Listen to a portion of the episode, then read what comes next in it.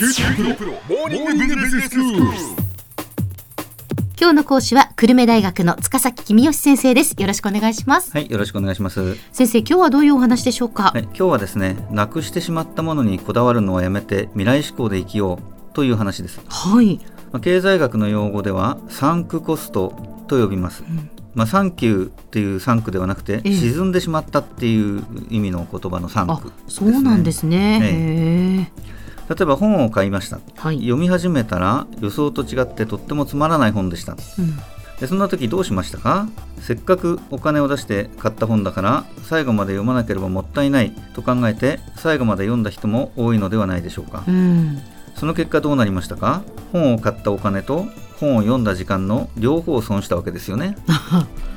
つまらないと分かっている本を読んでもつまらないに決まっているわけですから。そうですね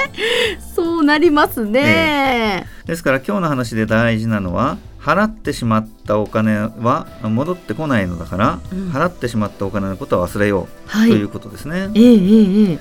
本を買った時に払ったお金は本を読んでも読まなくてもどうせ戻ってきません。うん。それならば本を買う時に払ってしまったお金のことは忘れて今から何をすれば自分が幸せになれるのかを考えるべきだということですね。はい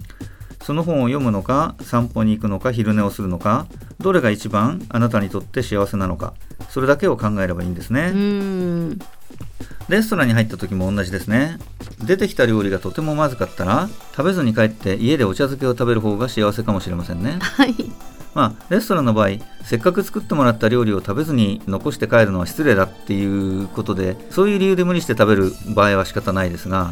例えば食べ放題の店行ってとってもまずかったらこれもう食べずに帰ってくるのが正しいですね。まあね元を取ろうとかやっぱり、ええええまあ、無理をして食べようっていう、えーことは多いでしょうけれども、えまあ確かにそうですええ。ね。その元を取るっていうことに意味があるわけではないわけで、うん。あのレストランにお金を払った以上その時点で払ったお金のことは忘れて今から自分が一番幸せになるためにはと考えるっていうことですよね。はい、会社の仕事でも似たようなことはありますね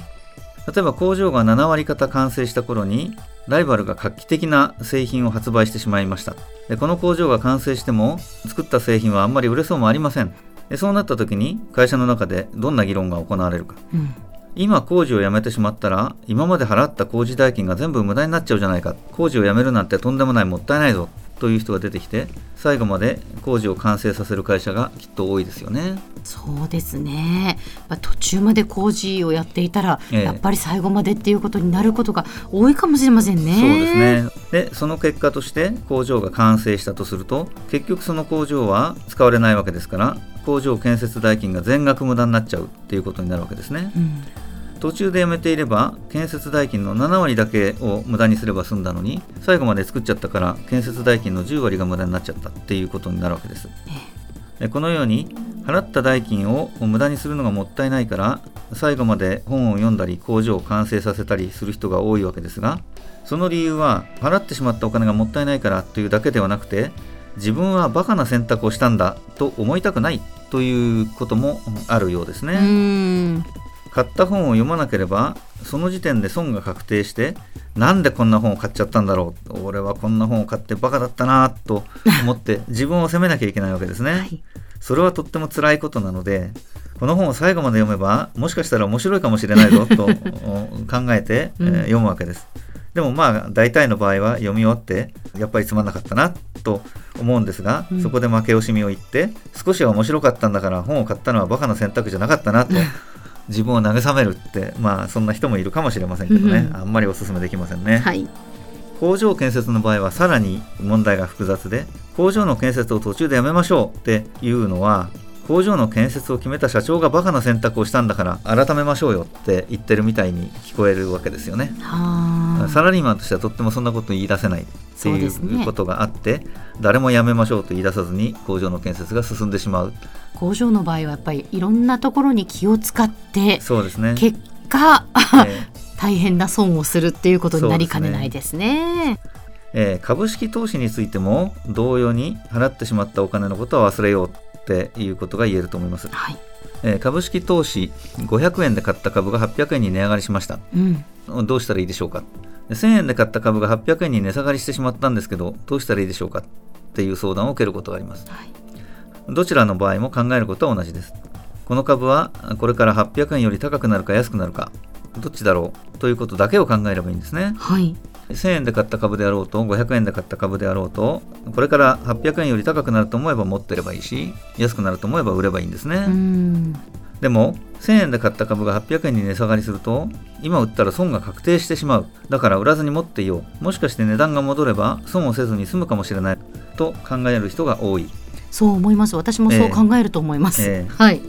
でも売らずに持っていたらさらに値下がりするリスクもあるわけですから、うん。そこは冷静に判断しましょう。はい人間はなんか損した時の悔しさが儲かった時の嬉しさの2倍だっていう話があるみたいですね。ああ、損をした時の方がより、ええ。えー例えば同じ金額でもそう思うってことですね。ええええだから損が確定するっていうことをとっても嫌う。うん、で損が確定したらとっても悔しいからそれは嫌だ、ええなんとかして値段が戻るのを待とううん。って考える人が多いみたいですね。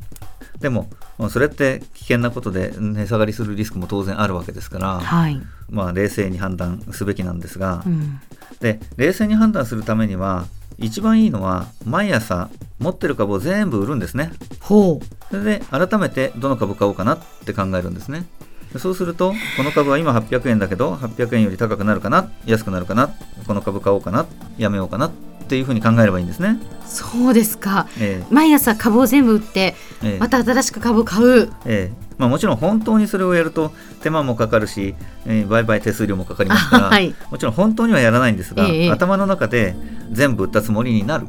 ということが大事ですね。ああなるほど。一度その全部の株を売ってしまって、ええええ。そして新しくじゃあ株を買うなら今日どうするかっていう。ね。それをやっぱ常にこう考えるっていうことですね。そうですねですからもうあの昨日までの損とか得とかは今朝一回全部頭の中で売ってあーあ昨日はいくら損したな。まあでもそれは昨日のことだ今日はどうしようって一から考えるっていうことですよね。では先生今日のまとめをお願いします。はい、払ってしまったお金は戻ってきませんから未来志向で自分が一番幸せになれる選択肢を探しましょう買った株が値下がりしても買った値段のことを忘れて今後の株価の予想に従って取引をしましょう今日の講師は久留米大学の塚崎君吉先生でした。どうもありがとうございました。はいありがとうございました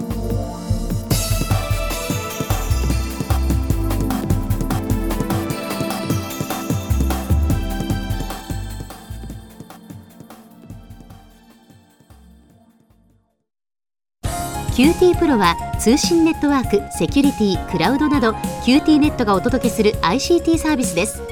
九州中に展開した光ファイバー網を基盤に一番身近なビジネスパートナーとして九州の企業自治体の皆様をサポートします。詳しくは QT プロで検索を。